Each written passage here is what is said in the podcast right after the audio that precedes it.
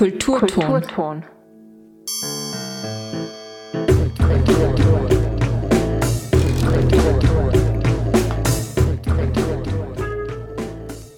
Hallo und hereingehört zum Kulturton und zu einer neuen Ausgabe vom Uni Konkret Magazin. Am Mikrofon begrüßt euch ganz konkret Luca Gassa und ich habe heute zwei phänomenale Beiträge im Magazin, die nur darauf warten, gehört zu werden. Und danach gibt es noch ein Live-Studio-Gespräch mit Steffi Larchasen. Steffi hat lange Zeit das Bogentheater betrieben und tut das noch immer und ist auch für das Theater unter Sternen verantwortlich. Was es damit auf sich hat, erfahrt ihr später. Aber zuerst zu einer Literacollage von Dominik Untertiner. We are all born naked and the rest is drag. So ein Liedzitat von RuPaul, einer der wohl bekanntesten Drag Queens im internationalen Showbusiness. Aber auch hier in Tirol performen Drag Queens. Cindy Sinful ist bereits seit über zehn Jahren auf Tiroler Bühnen und Events anzutreffen. Dominik Untertiner hat sich anlässlich des derzeitigen Pride Month aufgemacht, um mit Cindy Sinful über ihre Arbeit und ihr Leben als Drag-Performerin zu sprechen.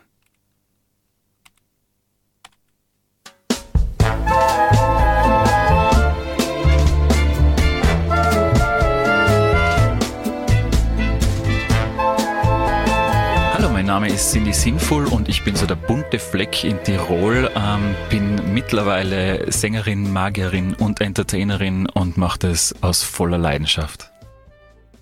Cindy Sinnvoll gibt's jetzt seit über zehn Jahren, elf Jahren mittlerweile. Äh, angefangen hat das 2012 im Fasching und zwar habe ich mir gedacht, ich äh, möchte mal als Frau unterwegs sein, hat mir von einer Freundin ein viel zu enges Kleid ausgeglichen und ähm, hatte so die Idee von Dieter van Dies. Durch die Schminkkünste ist es dann eher Fran Fine worden, viel zu hoch autoturbierte Haare und äh, gehen konnte man auch noch nicht in diesen äh, 5 cm Steckerschuhen, aber es war ein tolles Erlebnis. Ich hatte sehr viel Spaß. Ähm, und ich weiß nicht, es war im Gössers in Innsbruck, wo ich auf die Toilette bin und dann hat mir ein Mann hinterher gepfiffen, wahrscheinlich hat er 7,5 Promille gehabt, aber dieses Pfeifen war so mein Fünkchen, wo ich gesagt, boah, cool, das könnte funktionieren. Da machen wir jetzt was, was draus und wir versuchen das jetzt so weit zu spielen, äh, wie es einfach geht. Und dann habe ich das versucht äh, zu professionieren und habe äh, mir zuerst die Schminksachen von meiner Mama ausgeliehen, ich habe sehr gefladert, weil ich war zu schüchtern, um in ein Geschäft zu gehen und äh, mir da Rouge, äh, Lipliner und Kajal zu kaufen. Und ähm, habe mir dann zu Hause hingeguckt und habe mir Videos angeschaut, wie man sowas macht. Und äh, nach und nach ist eine Drag Queen entstanden.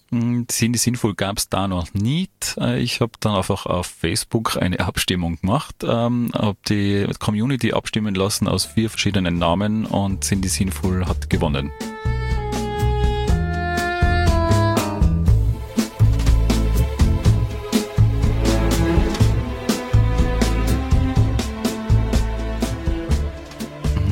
Sinnvoll ist eine Drag Queen mm, auf Augenhöhe, würde ich sagen. Das ist einmal das äh, schöne Feedback, was ich bekomme, dass die Cindy für alle da ist und die Cindy hat immer ein offenes Ohr. Ich könnte Bücher schreiben, sage ich euch. Ähm, was mir alles erzählt wird, äh, ich bin da, um die Leute einfach äh, aus ihrem Alltag rauszuholen, um, um denen eine schöne Zeit zu bereiten. Äh, Wenn es nur eine Stunde ist, äh, wo sie ihre Sorgen vergessen, dann bin ich auch happy, weil ähm, ich bin ein sehr harmonischer und äh, lustiger Mensch, glaube ich, und das trage ich gerne weiter, weil die Welt ist ja viel zu tragisch und da braucht es einfach einen bunten Fleck. Wie gesagt, äh, glaube ich, der erstens die Aufmerksamkeit kriegt und dann ein bisschen tiefer geht, äh, dass die Leute einfach was zum Lachen haben und das ist, glaube ich, die Cindy.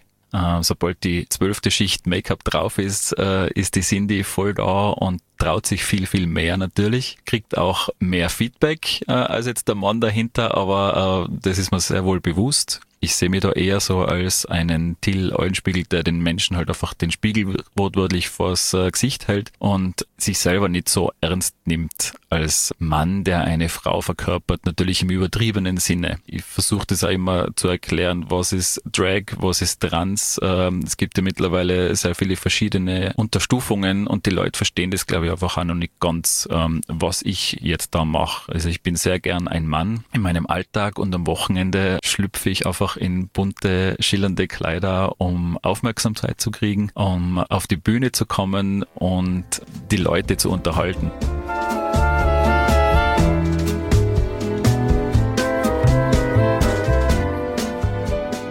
Arbeitstage von der Cindy Sinnful äh, sind immer sehr lang. Ich habe den Anspruch an mich selber, perfekt zu sein. Ich werde es nie schaffen, aber ich habe einfach den Anspruch, immer besser zu werden. Und das heißt, die Vorbereitung beginnt nicht nur an dem Tag, wo das Event ist, sondern einfach schon viel früher. Ich versuche neue Lieder einzustudieren, ich äh, versuche Kleider zu schneidern. Beziehungsweise habe ich dann einen besten Freund, der mir tatkräftig äh, unter die Arme greift. Wortwörtlich, weil ich kann keine Ärmel nähen. Und äh, das beginnt, wie gesagt, schon viel früher. Äh, ich mache mir Gedanken, was passt zu der Stimmung, was passt zu dem Thema und an dem Tag selber dann dauert es ungefähr eine mm, Stunde, anderthalb, dann ist das Gesicht fertig, dann nochmal eine halbe Stunde in Corsagen, Mieder und Kleider, Perücke und so weiter und dann ist die Cindy bereit, um auf die Menge losgelassen zu werden.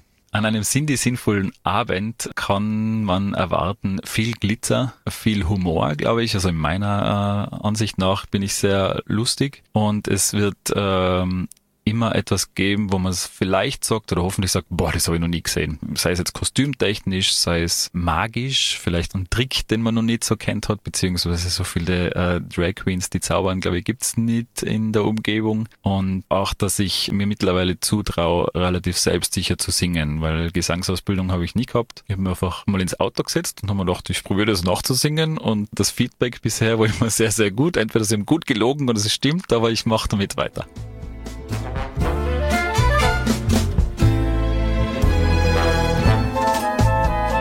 Also meine persönlichen Höhepunkte waren bestimmt 2014 die Weihnachtsshow im äh, Freien Theater in Innsbruck. Wir haben zweimal eine Stunde lang Show gemacht mit Themen auf Weihnachten und ähm, halt einfach einen lustigen Abend gemacht mit den Leuten. Äh, da war ich gesagt immer noch drauf angesprochen und das zweite Highlight äh, war, dass ich die Ehre bekommen habe, diesen März der Host der Winter Pride in Sölden zu sein. Es hat sich dann rausgestellt, es ist doch etwas mehr Arbeit, eine ganze Woche lang äh, ähm, von morgens bis abends in Drag zu sein, aber es hat so viel Spaß gemacht. Ich habe so tolle Leute kennengelernt und so tolle Kontakte geknüpft. Was mir eigentlich zu meinem dritten Highlight bringt. Äh, in der Corona-Zeit ähm, musste ich auf die sozialen Medien zurückgreifen, damit die Cindy sinnvoll sichtbar bleibt. Und äh, ich habe da in dieser Zeit so wahnsinnig tolle Queens kennengelernt äh, aus ganz Österreich, wie ich sonst normalerweise nie kennengelernt hätte. Und äh, aus dieser Zeit ist eine wahnsinnig tolle Freundschaft entstanden und da bin ich sehr, sehr dankbar. Und mit diesen Mädels bin ich jetzt auch in Österreich einfach unterwegs.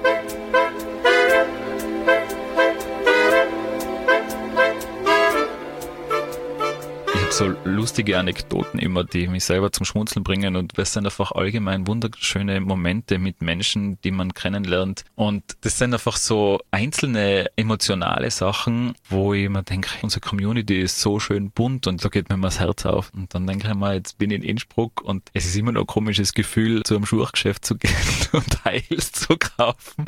Mittlerweile ist es mir eh wurscht, aber es ist, das kann man halt trotzdem immer noch blicken ich denke mir, hey, ich ziehe einfach hohe Schuhe an da würde ich mir einfach wünschen, dass wir ein bisschen offener sein und einfach äh, macht die Augen auf und staunt und sagt vielleicht so, auch jetzt nicht nur zu Drag Queens, sondern ich mache das zum Beispiel. Wenn jemanden sieht, der einen coolen Style hat, so gibt coole Schuhe, coole Frisur, cooles Oberteil, das tut mir nicht weh, weil mir gefällt es ja in dem Moment und ich bereite den Menschen einfach, glaube ich, einen schönen Moment. Die Cindy erfahrt ja immer sehr, sehr viel und kriegt sehr viel mit. Und ganz ein persönliches Danke möchte ich meiner Familie einfach da sagen, weil sie immer hinter mir stehen und mir die Möglichkeit geben, so zu sein, wie ich bin. Ich habe das in der Community mitbekommen, dass das leider nicht selbstverständlich ist. Und das tut mir mal ein bisschen weh, wenn ich höre, dass äh, wenn sich jetzt zu Hause jemand outet, dass das dann immer der Sohn oder die Tochter ist. Da muss ich mal ein bisschen schlucken, weil es einfach, für mich ist es normal, so zu sein zu dürfen, wie ich bin. Leider ist es einfach nicht so. Da würde einfach jedes Elternteil einmal kurz gerne wachrütteln, äh, dass das komplett egal ist,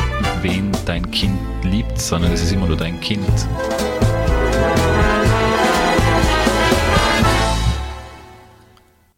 Das war eine Literacollage von Dominik Untertina. Und wenn du jetzt Lust gekriegt hast, bei einem Auftritt von Cindy Sinnvoll dabei zu sein, auf ihrer Homepage cindysinnvoll.at, S mit, äh, Cindy mit S geschrieben, findest du die kommenden Termine sowie alle Social-Media-Verlinkungen. Im Herbst 2022 gab es an der Universität Innsbruck eine Tagung zum Thema Nachhaltigkeit im Spiegel des Rechts. Organisiert wurde die Veranstaltung vom Institut für Theorie und Zukunft des Rechts an der Rechtswissenschaftlichen Fakultät. Rund 80 JuristInnen aus dem In- und Ausland sind in der Hauptuni der Frage nachgegangen, welche Rolle das Recht in der fortschreitenden Klimakrise einnehmen kann und soll. Melanie Bartos vom Büro für Öffentlichkeitsarbeit hat mit Malte Kramme, Professor für Nachhaltigkeitsrecht und Organisator der Tagung, gesprochen. Herr Professor Kramme, wir unterhalten uns hier am Rande der Tagung Nachhaltigkeit im Spiegel des Rechts. Äh, das ist eine Tagung, die zum ersten Mal in dieser Form stattfindet, vor allem zum ersten Mal als Tagung, die von Ihrem Institut für Theorie und Zukunft des Rechts abgehalten wird. Also die erste Tagung widmet sich ganz dem Thema Nachhaltigkeit. Warum? Also das hat mehrere Gründe. Einmal eben weil äh, meine Professur eben auf dieses Thema zugeschnitten ist. Also das ist eben eine Professur für das Recht der Technik, Mobilität und Nachhaltigkeit. Und äh, da ist es dann ja schon Selbstverständlichkeit, dass man sich den Themen widmet. Aber natürlich ist dieses Thema der Nachhaltigkeit eben ein ganz, ganz wichtiges eben ähm, für das Recht, weil wir eben sehen, dass natürlich ähm, vieles eben bei der Nachhaltigkeit im Argen liegt, wo eben ja, der Markt nicht eben alles regelt. Und ähm, da ist es eben ähm, das Recht gefragt, weil wie alle sozialen Normen nat natürlich auch eben Rechtsnormen und ganz besonders Rechtsnormen eben das Verhalten der Menschen beeinflussen. Und deswegen ist es wichtig zu gucken, eben ja, wie kann man eben das Verhalten im Hinblick eben auf Nachhaltigkeit in allen seinen Facetten eben positiv ähm, regulieren, damit wir eben ähm, ja sowohl eben ökologisch nachhaltig eben und auch sozial nachhaltig leben. Das heißt, weil Sie erwähnt haben, der Markt regelt das nicht, äh, dann muss, müssen, äh, muss, sozusagen die Gesetzgebung einen Rahmen schaffen, damit es funktioniert, dass wir auch den Herausforderungen, denen, denen wir uns jetzt stellen müssen, begegnen können. Äh, wie, wie kann das Recht das leisten oder wie, wie sehen Sie diesen Bereich? Also das Recht hat viele Möglichkeiten, wie man da ja, eingreift. Man kann zum Beispiel eben ja, bestimmte ja, Emissionen bepreisen durch eine CO2-Steuer, durch eben CO2-Zertifikate handeln. Man kann eben bestimmtes nicht nachhaltiges Verhalten schlicht und, äh, schlicht und ergreifend verbieten, was ja auch äh, ganz weitreichend so schon passiert. Also ich kann natürlich nicht irgendwie Altöl in, in, in kippen. Das ist natürlich ganz klar verboten, weil eben die ja, Gewässersauberheit eben so ein ja, wichtiges, wichtiges Gut ist. Und es ist, gibt aber eben viele Bereiche, wo eben das Recht noch nicht darauf eben zugeschnitten ist, dass es eben einfach, ja, dass es zu nachhaltigen, ähm, nachhaltige Resultate vorbringt. Das heißt, äh, da gibt es viel Forschungsbedarf und äh, den bilden Sie jetzt mit dieser Tagung auch ab. Das heißt, diese Expertisen zusammenholen oder wie kann ich mir das vorstellen? Ja, die Tagung ist sehr, sehr breit angelegt, dass sie sich eben praktisch für ganz, ganz viele Teildisziplinen des Rechts fragt, wie wirkt sich eigentlich die Regelung, die wir in dem Bereich haben, auf solche Nachhaltigkeitsziele, ja, wie eben ähm, Kampf gegen den Klimawandel oder eben ähm, Schutz von Arbeitnehmerrechten und so weiter. Wie wirkt sich da eben ja, die, die Regulierung, die wir in diesen einzelnen Rechtsbereichen haben, schon aus und wo ist da vielleicht noch Potenzial für Verbesserungen? Sie haben die Tagung heute Vormittag mit der Keynote der ehemaligen äh, Leiterin des Sekretariats des Weltklimarats, Frau Renate Christ, eröffnet. Da ging es um Klimaschutz und Nachhaltigkeit, äh, so als Unterlage für die weiteren Fachdiskussionen auch sozusagen. Wird das Recht uns äh, retten sozusagen in der Frage auch um die vom Weltklimarat ja auch äh, postulierten 1,5 Grad zumindest noch zu erreichen? Kann das Recht äh, den Rahmen dafür schaffen, dass das möglich ist? Also die Gestaltung des Rechts hängt ja eben immer von dem ja, Parlamentsentscheidungen ab und eben letztlich äh, von der Bevölkerungsmehrheit, die eben ihren Willen in Wahlen ausdrückt. Und deswegen muss der politische Wille da sein, eben diese rechtlichen Rahmenbedingungen dann zu setzen. Und das Recht ist vor allen Dingen eben dann auch in dem Bereich ja ein Instrument zur ähm, Gestaltung, zur Umsetzung politischer Entscheidungen. Und, und ähm, dieser Wille, das 1,5 Grad Ziel auch tatsächlich zu erreichen, der zeigt sich eben noch nicht in allen entsprechenden politischen Entscheidungen. Und da ist eben noch ein Weg zu gehen. Wie ist denn das äh, einzuschätzen jetzt in äh, Ihrer Disziplin oder in den Rechtswissenschaften generell, das Thema Nachhaltigkeit? Ist es etwas, äh, was eine sich als eigene Disziplin innerhalb der Rechtswissenschaften gerade etabliert oder vielleicht schon etabliert hat. Können Sie uns da so ein bisschen einen Einblick in das Feld geben? Wie kann man sich das vorstellen als Laien? Also man kann es vielleicht bezeichnen so als typische Querschnittsmaterie, mit denen es, man es manchmal zu tun hat. Also um eine Fragestellung, ja, die man eben sich für viele also typischerweise althergebrachte Teilrechtsgebiete stellen kann. Und das ist das, was wir bei der Tagung hier vorhaben, dass wir uns eben fragen, ne, was bedeutet eben ja, Nachhaltigkeit eben fürs Verfassungsrecht. Da haben wir eben den, einen Vortrag heute gehört, ja, in dem die Entscheidung des deutschen Bundesverfassungsgerichts aus dem letzten Jahr erläutert wurde, ähm, dass eben ähm, die Grundrechte, die Freiheitsrechte der künftigen Generationen zu wahren sind, indem wir eben jetzt was gegen den Klimawandel unternehmen, damit eben nicht ganz später ganz drastische Maßnahmen ergriffen werden müssen. Wir haben aber das gleiche, ähm, also Nachhaltigkeitsfragestellungen eben auch ähm, im Zivilrecht, im Unternehmensrecht. Ja, also ähm, wie muss eben Unternehmenspolitik gestaltet sein, damit sie Nachhaltigkeit, damit sie nachhaltig ist? Wie sind eben nachhaltige Investitionsentscheidungen? Ähm, und so kann man sich eben diese Frage der Nachhaltigkeit eben in, eigentlich in allen, ähm, für alle Rechtsgebiete stellen.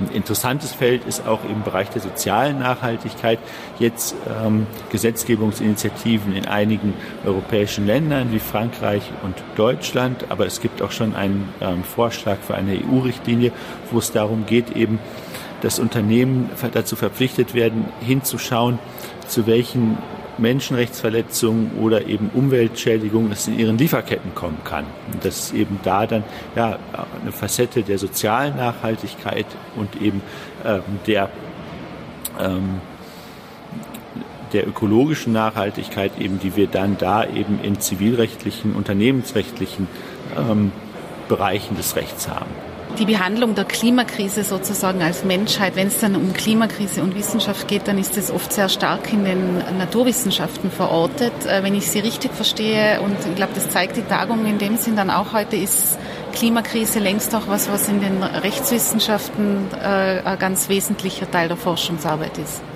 Ja, wenn man sich darüber nachdenkt, welche Rolle die Nachhaltigkeit fürs Recht hat, dann geht es vor allen Dingen das, darum, dass man eine Folgenbetrachtung vornimmt. Ja, also welche Folgen bestimmte ja, Bereiche der Regulierung oder eben auch Nichtregulierung haben werden. Und da muss man natürlich eben ähm, auf die Expertise der Naturwissenschaften zurückgreifen, die eben ähm, nur einem sagen können, eben welche Folgen tatsächlich ne, in, in bestimmten Szenarien eintreten. Also hier ist praktisch eine Kooperation ähm, zwischen den einzelnen Wissenschaftsdisziplinen gefragt und eben äh, eine Zusammenarbeit gefragt.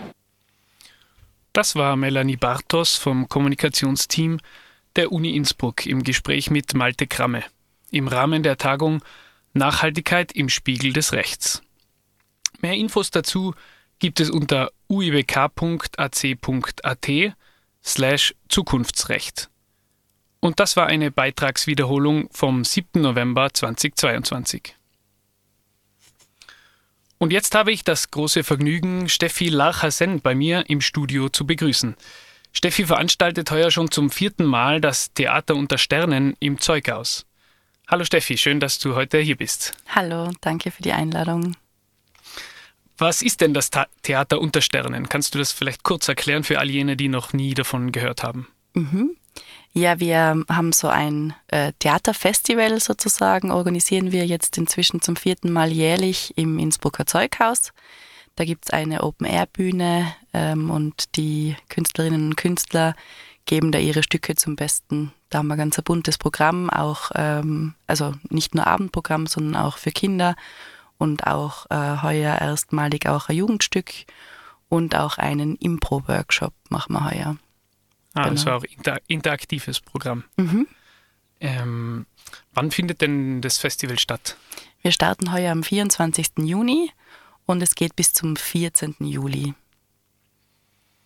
Und ähm, kannst du einen kurzen Einblick in das Programm geben, also ein bisschen genauer vielleicht? Mhm. Ja, wir haben äh, ganz, eben wie gesagt, ein ganz buntes Programm. Wir starten ähm, heuer mit Kinderprogramm.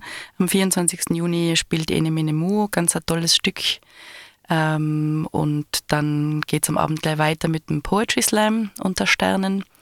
Und dann haben wir eben alles Mögliche. Ähm, das Westbahntheater spielt bei uns, ähm, das Bogentheater spielt auch, der Verein Hausnummer, die Innsbrucker Ritterspiele, Anne Klausen wird bei uns zu Gast sein, Treuer und Wolf, Tanja Getter, Theater im Team und so weiter. Okay, also wirklich eine Kooperation zwischen mehreren auch äh, Häusern in Innsbruck. Ganz genau, genau. Das, äh, mhm. Der Vernetzungsgedanke ist mir sehr wichtig. Ich finde es ähm, spannend und toll, wenn alle, die das ganze Jahr über nebeneinander her Theater machen, äh, beim Festival zusammenkommen.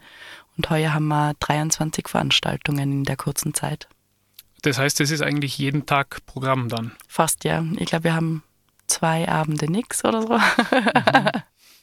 so ungefähr. Wow, aufregend. Ja, sehr. Mhm.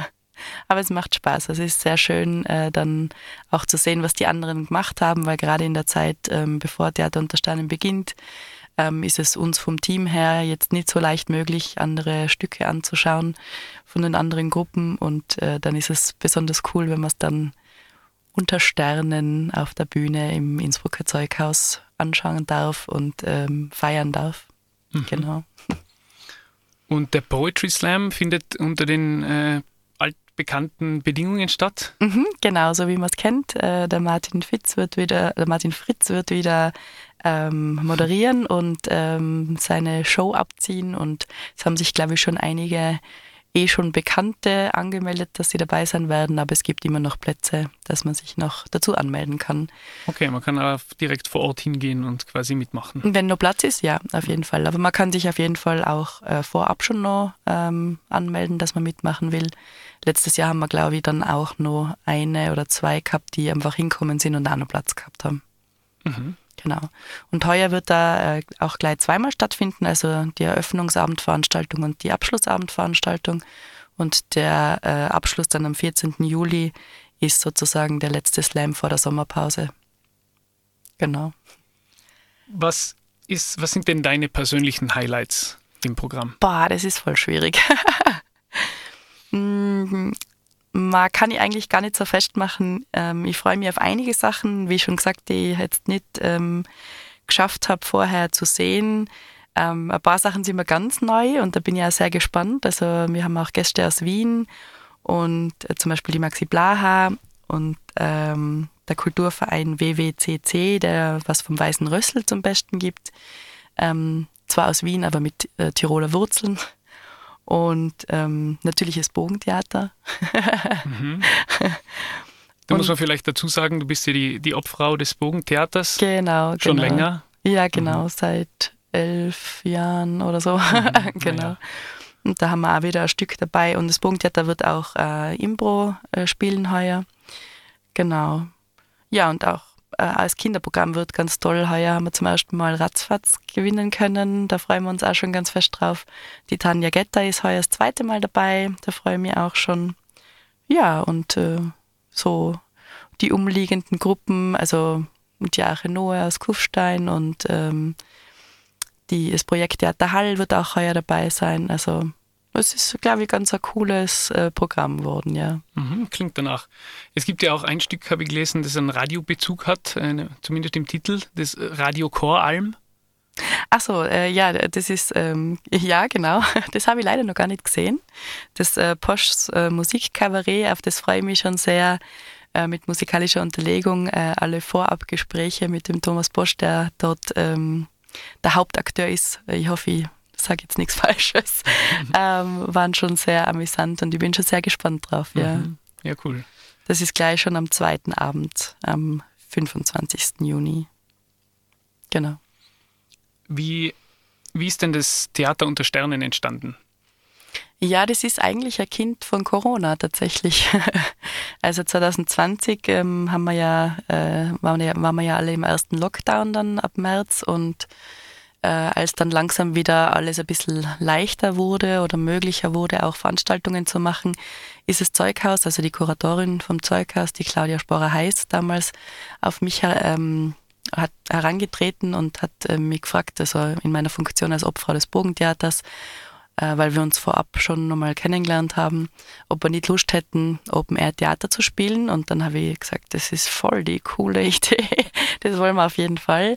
Und äh, ob sie nicht Interesse daran hätten, dass das ähm, eine größere Sache wird, weil ich denke, dass viele von den Innsbrucker Bühnen gern ähm, was zeigen würden.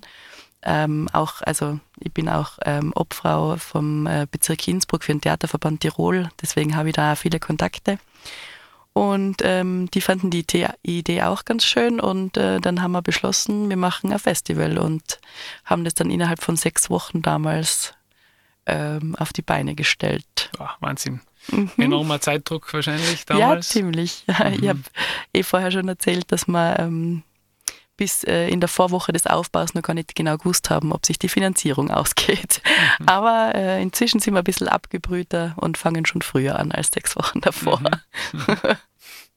Sehr gut, ja, kann man sagen, dass da äh, Corona ja zur Abwechslung mal was, was Gutes hervorgebracht hat. Äh, auf jeden Sinn, Fall. Was nachhaltig auch immer noch Bestand hat. Genau, genau. Und wir sind mhm. auch sehr motiviert, das weiterhin äh, fortzuführen. Es ist eine schöne Sache.